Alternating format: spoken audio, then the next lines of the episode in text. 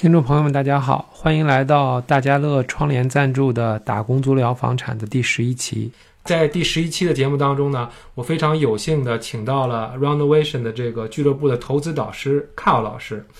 那 Carl 老师呢，原来是这个大学的教师，二零零五年呢开始研究房地产投资。他以其独到的策略，迅速成为一个非常成功的这种房产投资人。凭借一般的这个工薪阶层的收入呢，成功做到了高收入阶层不能做到的这个投资规模。十几年期间呢，积累了非常丰富的这个房产投资的经验呢，因此呢，可以给这些广大投资人呢带来很多的这些帮助和启发。那我们欢迎 Carl 老师。谢谢 Ben，我叫 Carl，是那个 Renovations。投资俱乐部的呃老师，在这个投资俱乐部现在已经有从二零一二年到现在六年多了。过去呢是在国内是当大学老师。啊，对，那卡老师，那我们之前是在一个这个，相当于是我是蹭免费的这些学习的这个机会。当时我是在一个就是你们举办的这个房产的这个讲座上，当时我们当时认识的。后来呢，我们都去这个，又去另外一个这个奥克兰这个房产协会的一些他们举办的一些活动，我们经常可以碰面。但是呢，前段时间我们有幸在一起，可以啊吃吃了一顿饭，我们聊得很开心。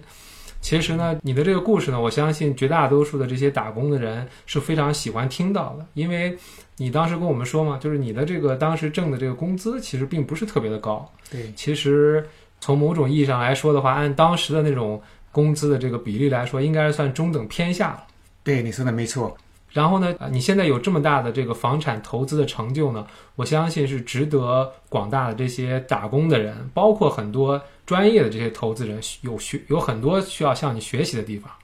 那卡奥老师，你可不可以简单介绍一下你的这个故事呢？好的，没问题。我来新西兰已经二十多年了。刚来的时候。啊，你可以想象，我们当时的工资在国内是几百块人民币啊，我当时是借了五万块港币，交给移民中介，带了三千美金作为生活费啊，然后呢到这边找工作，你可以想想想象，当时我们语言不是很好啊，那个，所以在找工作方面碰到很多困难，啊，一个跟那个一伙半一时半会找不到工作。但是呢，几千块美美元一下子就用完了。那这个时候我就告诉自己，告诉自己说，我现在要先要生存，啊，怎么办呢？那只能去打工，找任何工作。啊，我做过清洁工、餐馆工、工厂的工人，还算比较幸运。啊，曾经有一段时间呢，我找到两个工作，啊，一天做了十三个半小时。早上七点出门，到晚上十一点半回来，啊，那坚持了将近一年时间，啊，这样赚把这个赚到一些钱，把这个国内的债还掉了，然后呢，就开始回到那个澳大去重新读书，呃，认为这原来的工作在这边，呃，原来的职业，呃，找不到工作，我们就找一个学一些更实用的，能找到工作的这种职业吧。所以呢，我就回到澳大学这个电脑系统。在澳大学习过程中，在图书馆找到一个 part time 工作，这样子做了半年以后，后面那个 Unitech 出来一个全职的工作，那我就心想就反正我再学个学位也是在为了找工作，那我就去试一试申请那一份工作，没想到呢，啊申请下来了，结果这样子一做就在那边做了十五年。那这个这这个十五年过程中呢，你可以想象，我是两将近三年前离开我的那个工作单位，为什么呢？我能够能够不做了呢？因为我在那个十五年中学会了怎么投资。啊，那好，那谢谢，那谢谢卡尔老师。那我相信卡尔老师这个经历呢，也是很多就是我们第一代移民所经历的这些这些困难。也就来到这里呢，我们需要重新适应这种新西兰的这种工作的环境，可能要重新去新西兰这个教育系统呢，让再重新接受这个教育。那当我们接受到这些教育以后，出来现找到工作以后，然后啊，当我们从比如说新西兰这个教育系统学习完以后，我们拿到这个学历出来找工作，然后将来结婚生子。那这个过程当中呢，其实我们绝大多数，起码是我周边的这些打工族的这些。大家聊的这些话题，就是说，其实你打工这个挣的这个钱是可以维持你这个基本生活的。可是，如果你想要过得更好的话，其实真的是需要去看一看其他的途径，或者说你去兼职、去创业呢？还有另外一个，就是说你可能需要去花时间去研究一下这个房产投资。那卡老师，你可不可以跟大家分享一下，你当时是什么样的原因让你去？找到了这个房产投资这么一个致富的途径呢，是这样子的。我当时出国的一个一个理想就是，OK，像当时大多数人理理想一样，要要有个买个自己的洋房，有汽车洋房，这是我出国人人生梦那么讲。那我在二零零二年的时候，靠着自己的积累买到第一栋房子。那个时候因为没有这个足够的知识，也没有足够的这个，也没有人指导。我们知道，我们中国人都比较喜欢买新的东西、新的房产。我和太太看到一天看到一个小洋房，崭新的，非常漂亮，就赶快去出价，去怕被别人抢走。结果一出价就被屋主接受了。这说明了什么问题呢？说明我这个价铺的太多了。那这个也就也就算了。但是后来才发现，这个房子是一个叫做 Plus 的，当时就是 Plus 的房子，是实际上属于这个潜在漏水的房子。后来。过了几年以后，我要把这个房子要要卖掉以后，买主请了两帮人马来检查这个房子。呃，当时是没有发现什么漏水，但是我要卖的时候已经就已经是亏本卖了。别人的房子涨得一塌糊涂的时候，我的房子是亏本卖。然后我那时候就就想，自己对房地产方面没有研究，不熟悉，那这样子呢，在自己积累人生财富方面肯定有欠缺。所以从那时开始就做一些研究，做一些学习吧。然后也看了这个投资方面有关的书。这样子呢，我在图书馆其中虽然在图书馆上班，但是看的书并不算太多。那主要是投资方面的书，比如说其中那个《穷爸爸爸富爸爸》啊，对我很有启发。看了这些书籍以后，也参加了很多这个啊，比如投资讲座啊、学学习班啊，开始做研究。那在零五年的时候。终于买进了第一套的投资房，但是有点遗憾，说那个时候因为是第一套房子，加加上那个孩子，诶，那个时候还小，所以所以占用占量占用了大量的时间，就没有还要碰上第一套房子没有经验，碰上碰上一些问题，不知道如何去解决。那个比如说租客迟交房租啦，啊，那哪有地什么地方损坏了，找谁去修，诸如此类，觉得很烦。那这样子的就造成了投资的步伐慢得很慢。从我这个买了第一套，第一套到第二套，中间就停了整整六年时间，直到二零一一年重新回到市场，又买了两套投资房。但是呢，碰到瓶颈效应，再也走不动了。因为刚刚才讲的，靠自己单枪匹马去独独闯独干，经验不够，没人指导，那是碰到瓶颈效应，就很难再往前走了。那个时候比较幸运。一二年能碰到像是我的老师吧，叫做龙辉凤，也就是大家平时中传说的那个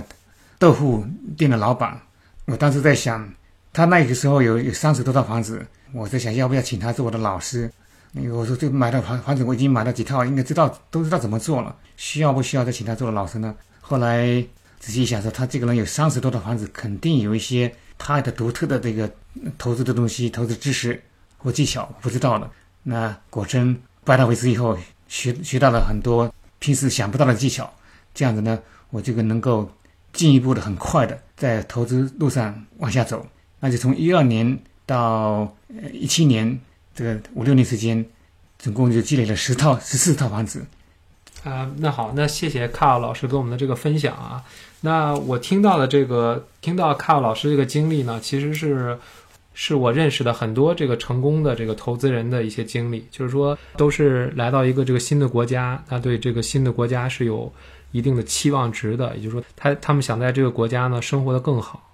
而当他们发现其实在这里工作还有仅仅凭工作并不是这种出路的情况下，那他们就会去看一看有没有没有其他的办法。那看老师说了，那他的这个梦想在这里是有汽车啊，还有洋房。那我相信你可能当时有了这些以后，其实就觉得其实这也不是你最终的梦想。是的，是的，每个人在不同的人生阶段，你的想法、你的目标肯定都会做改变。我刚开始刚开始来的时候，我是跟太太住在别人家里的一一个小房间里头，然后隔壁呢有一个中国的夫妇，比我们早几年来，他们有自己的买了一小套的 unit。那时候我们就很羡慕他们，说：“哎，什么时候我们能像他们一样有能够有自己的 unit？” 然后呢，三年前我就回到我原来原来租的那个地方的附近，把这个买了买了四套一起买下来。我当根本没想到，当时肯定没想到有这这种能力。我把这个事情回去告诉我原来房东之后，他也不是完全相信。这就说明说，你只要知道怎么做，每个人都能都可以做到。就像贝在在那个节目中开开言语说的，每个人都可以成为成功的投资人，只要你只要多一些知识，多一些帮助和多一些行动。那谢谢卡尔老师对我节目的支持。我再分享一下我见过的一些成功投资人他的这个投资的这些旅程吧。那肯定是一开始呢，他认识到我可能工作不是我唯一的出路，那我可能啊，因为一些原因，我选择了这个房产投资。那当你对于房产投资一无所知的时候呢，你肯定第一个的想法就是说我可能去需要去读一读书，然后问一问身边的朋友。那这个时候呢？啊，可能有一些身边的朋友呢，有一些书呢是可以给你一些帮助，而且《穷爸爸富爸爸》这本书我是强烈推荐给大家。如果大家还没有看过的话，希望大家去看一看。那可是当我们的这个书读了一定的时间以后，你就会发现这些书本上的东西和现实当中还是有很大的这个差距的。那这个时候，我我的做法呢，我和我太太的做法呢，就是说我们会经常去参加一些费的这些房产投资的这些讲座。那去在这个里边呢，你会。你会认识到一些关于房产投资的一些专业人士，你可以听一听他们对于这个房产投资的这些看法和建议。可是呢，又过了一段时间呢，也就是说，你听了这些东西以后，它其实还是没有一个这种环境，还有没有一些办法去真正的帮助你去怎样去去投资？你还是听的一些是别人啊一些很泛泛的一些案例，并不是为你量身打造的，因为他们介绍的案例可能是一些比如说高收入的人。或者说他本身资产已经很多，可是对于你来说，可能你现在每一个人和每一个人情况可能都不太一样，可能那个这个时候呢，那就需要，要不然你就去自己去花很多的时间去去去了解市场，自己去琢磨。那还有另外一种办法，那就是说你可能可以去去寻求一下有没有这些这些方面的这些专业的这些帮助。其实我觉得这个是每一个成功的房产投资人呢，他都会经历的这么一个旅程。大家有的时候呢，可以根据我和卡奥老师刚才聊的呢，可以看一看你现在是处于什么样一个阶段。如果你现在处于一个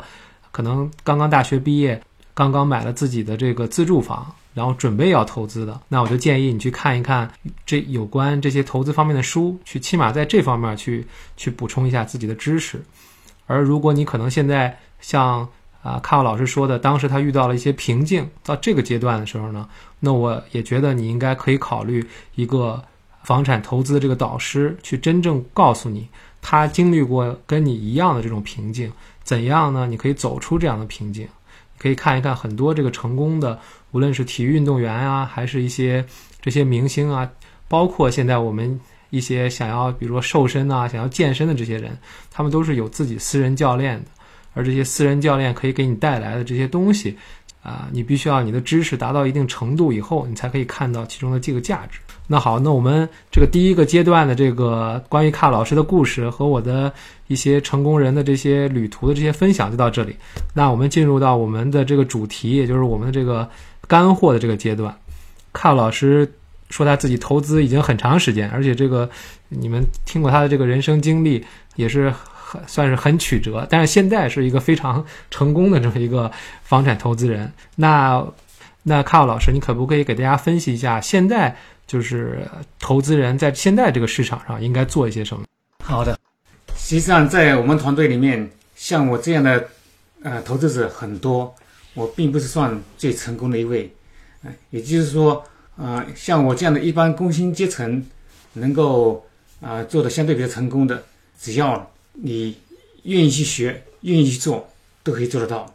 那我就现在说一说，现在很多我被很多人问我一些问题，就是说现在这个市场是是不是买的好时候？那这么分析吧，什么时候是买房子的最好时候呢？我们说永远是昨天，对不对？那今天是明天的昨天，那今天是第二好的买的机会，也就是说你今天能买，尽量抓紧时间去买。那现在是一个什么处于什么市场呢？如果知道这个地产周期的人都知道，啊，前前两天我们发布的从媒体上发布的消息是说，现在整个奥克兰房价跌了将近百分之一点五，那市场是进了一个萧条期，啊，就是英文叫做 recession 啊，但是各个地方情况不太一样，即使是奥克兰的话，你平均是对一是一点百分之一点三，但是可能南区可能跌了百分之四、百分之五，那个西区北岸可能平均数一点三、一点五，中区就比较稳定一点，可能就零点多，甚至呢，像那个双校网还没往下跌，很平稳，甚至还往上走。但是不管怎么样，整整个地产不像过去，你像碰上经济危机啊、金融危机啊、次贷危机啊，造成整个地产比较萧条。那这次的情况不是因为因为经济不好原因造成的，完全是因为是什么原因呢？一个是国家呃劳工党上台以后采取一些打压的措施，让市场感觉比较恐慌，不鼓励投资。更主要的原因是什么？是因为银行收紧银根，很多人根本就贷不到款，是吧？那在这种情况下，造成市场比较平淡。但是呢，很多人问了，这种情况下市场还能够往下走吗？我们的分析是不大可能再往下走，因为支撑支撑现在市场的因素有这么几个。第一个，市场的还原还是非常紧缺，那个过去几年以来建房的速度非常慢，即使现在呢没有新的人口，把移民大门关掉，现有的这个呃人口都要过过了两三年，建房的速度才能跟上，满足现有现有人口的需求。而且现在人口还在不断增加。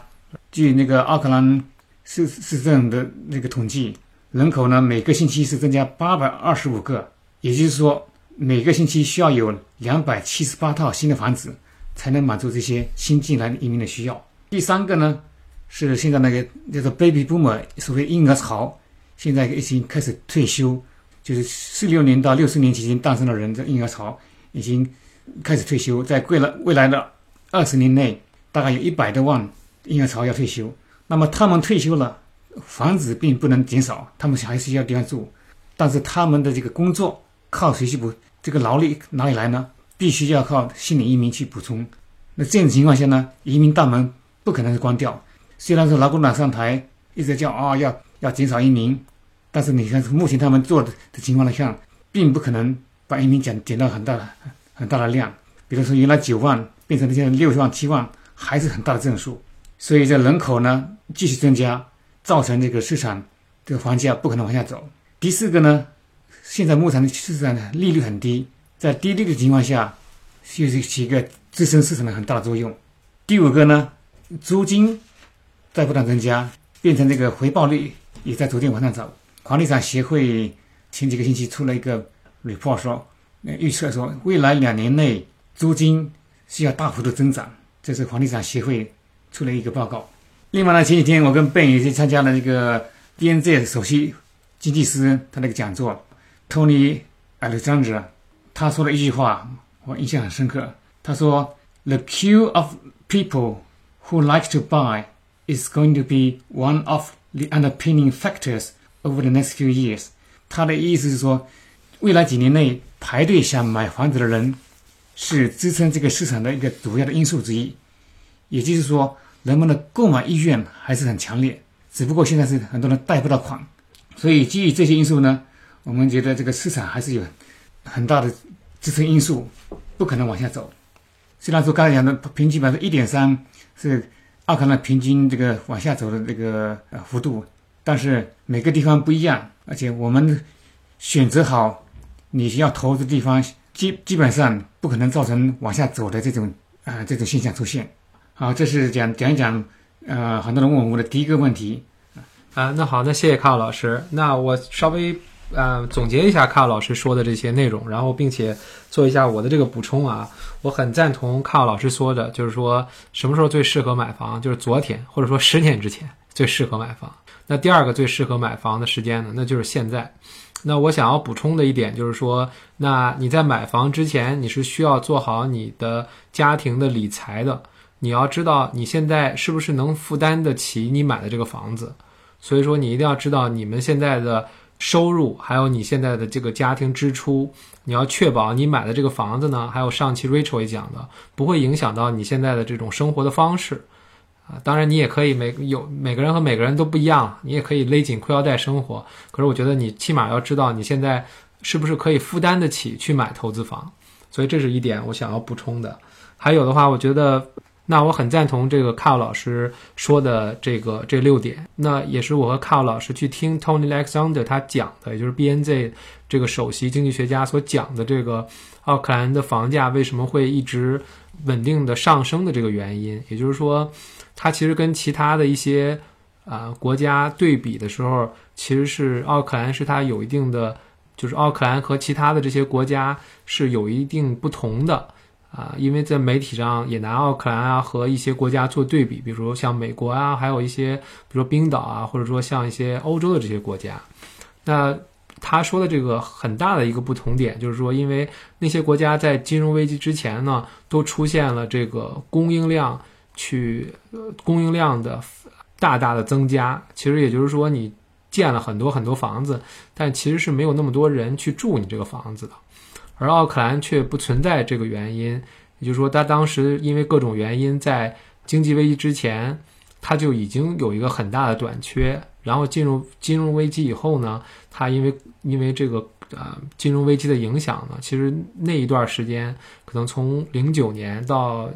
一一年或者一二年，其实那段时间就建的房子，你可以去查一查这个 building consent，也就是说我们说的建房许可的这个数量，其实是非常少的。也就是进入到这这这一个周期的时候呢，其实我们的房子的短缺可能是非常非常多的。那我们现在也知道，就是说银行出台了很多的政策，其实这些政策不光打击了这个投资人，其实对于一些建房的人来说，其实影响也很大，因为他们去想去建房，但是因为各种原因呢，很难从银行呢去。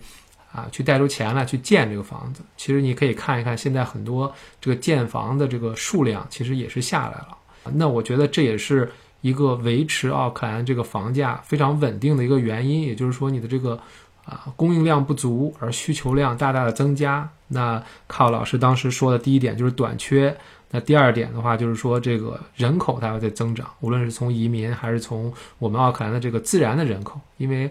本身我们就知道。在可能国内有这个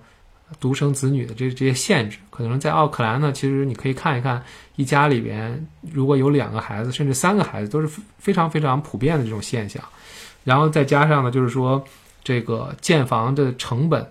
的这个增加，还有就是说我们利率其实是维维持在一个非常非常低的这种一种水平，其实也就保证其实我们的这个很多的这个房子还是其实是可以负担的。负担得起的，因为它的利率低嘛。虽然你借的钱借的多，但是你利率比起金融危机的那个时候百分之十，你现在的利率其实是非常非常低的。那最后两点的话，就是说你的，因为这个人口的增加，还有。建房的这个供应赶不上来，建房的这个供应赶不上来，也就对于这个租房市场的这个租金的这个压力也很大，可能未来两年这个租金可能会慢慢慢慢的有所提升。那最后一点的话，其实是我非常认同的，我自己，然后包括很多身边的朋友，其实都是都是还在观观望这市场，想办法去买房，啊，还没有买房的原因呢，可能就是因为自己有一些不确定性，也就是说当。当这个市场慢慢慢慢回暖的时候，真的是像 Tony Alexander 说的时候，去会有很多很多人去排队进行这个这个买房。那行，那我们进入第二个问题。那 Carl 老师，我们说了这么多买房的这些好处，还有这个奥克兰房价，好像我们在鼓吹这个奥克兰房价永远不跌啊。其实现在这个市场上每一个区其实是有一定的这个跌幅的。那你可不可以给我们这个投资人说一下，就是现在这个市场上怎么去买房？然后呢，你可不可以给大家说一下，就是说你有没有一些例子给大家举例说明一下？那谢谢卡老师。好的，那如果认同的说，我们现在是买的好时候，那怎么买呢？很关键一点，我们在整个投资过程中要做做的比较大，做的比较成功。买好房子是一个很关键的因素，不是瞎买。怎么说呢？你在一个好的地方买，跟一个差的地方买，买的好房子跟差的房子，最终的结果是不一样的。特别是你第一个房子，因为你像我们一般打工族要买房子，必须要靠前面买买的好，做出来积累，继续带动你后面买的房子。如果前面没买好了，啊，就影响了你的后期。那我们策略是什么呢？要要买一些好的地地点，买中心的地方，好区好街。因为只有在好区好街，你才能够这种房子才能一个能保值，第二个呢增值快。我刚才前面提到过了，现在奥克兰你说这个平均跌了，跟去年比跌了百分之一点三，但是呢周边，比如说你到塔克尼尼。到 h 啊，Flatbush 这些地方可能就一个是比较偏远一点，第二个呢，它有大量的新房子供应出来，新房子上市，而且还有大大量的地可以开发。这种情况下呢，造成它的房价往下走的幅度就比较大。而在奥克兰中心地区，因为由于这个土地资源短缺，房屋稀少，它的房价就不可能往下走，所以往下走的即使往下走，它的幅度也是非常有限。那我们现在如果要我们要买，分三个步骤。我们说要买房子赚钱有三个方法，三个步骤。第一个呢，就在市场高峰之前买，意思说你就是随，就假设你是什么知识都没有，你就随便买一个，你就放在那边，市场自然而然把你往上推啊，你就赚钱了。当然，在现在目前的情况下，目前的市场情况下呢，基本上这点呢不容易做到，因为未来我们估计未来一两年内市场是比较平淡，往上。大幅度增长的可能性很小。那用其他什么方法赚钱呢？另外两两点很重要的是什么？一个是你要把市买房子的时候要比市场价低，也就是说，假设这个房子是六十万的房子，你想办法五十多万把它买下来，就是你买的时候首先已经赚到一笔钱。另外一点呢是你要能够增加价值，英文叫做 add value。你买的东西必须能够让你让它增加价值。我们通常选的这些房子都是那个啊好区好街上的，比较比较比较破烂的房子，是这样子呢，你可以买到便宜的价格，然后呢，你可以把这房子改变结构，重新 layout 改变过，或增加房间，诸如此类，这样一做呢，变成一个全新的房子，然后呢，请这个估价师来重新估价，价值马上就上去了。那么你这个房子原来可能是六十万的房子，现在一做变成七十几万了，那你买的时候是五十几万买来的。这样子呢，一下子就增加了十五二十万，然后你用这个增加的价值回到银行再去套发用套发的钱拿出来作为首付，又买下一个，这个就是我们投资的一个有效的程思路跟程序。那谢谢卡老师，其实卡老师分享的这个其实是非常有干货的，大家可以去好好的理解一下。如果可能有一些新手投资人可能。并不能完全理解的话，我希望你们可以在群里呢去，你也可以在我们的这个讨论群里呢去和卡奥老师呢去进行一下沟通。那谢谢卡奥老师，因为我和卡奥老师聊得非常的嗨啊，因为聊了大概一个多小时，所以我们把我们这个节目呢大概分成了两部分。那第一部分呢就到这里，那希望大家喜欢我的节目。如果你有任何问题的话，也希望你加我的微信或者我的微信公众号。加入我们的讨论群，如果有任何问题的话，你在我们的讨论群里呢，还可以和卡尔老师呢进行互动。那在最后呢，我就想做一下我们的这个节目的这个声明，因为呢，我们并不了解每个收听我们节目的这个观众，所以说，当你收听到我们的节目的时候呢，请你不要把它作为我们给你的建议，因为我们不了解你的实际情况。如果你要进行房产投资的话，你需要咨询专业人士，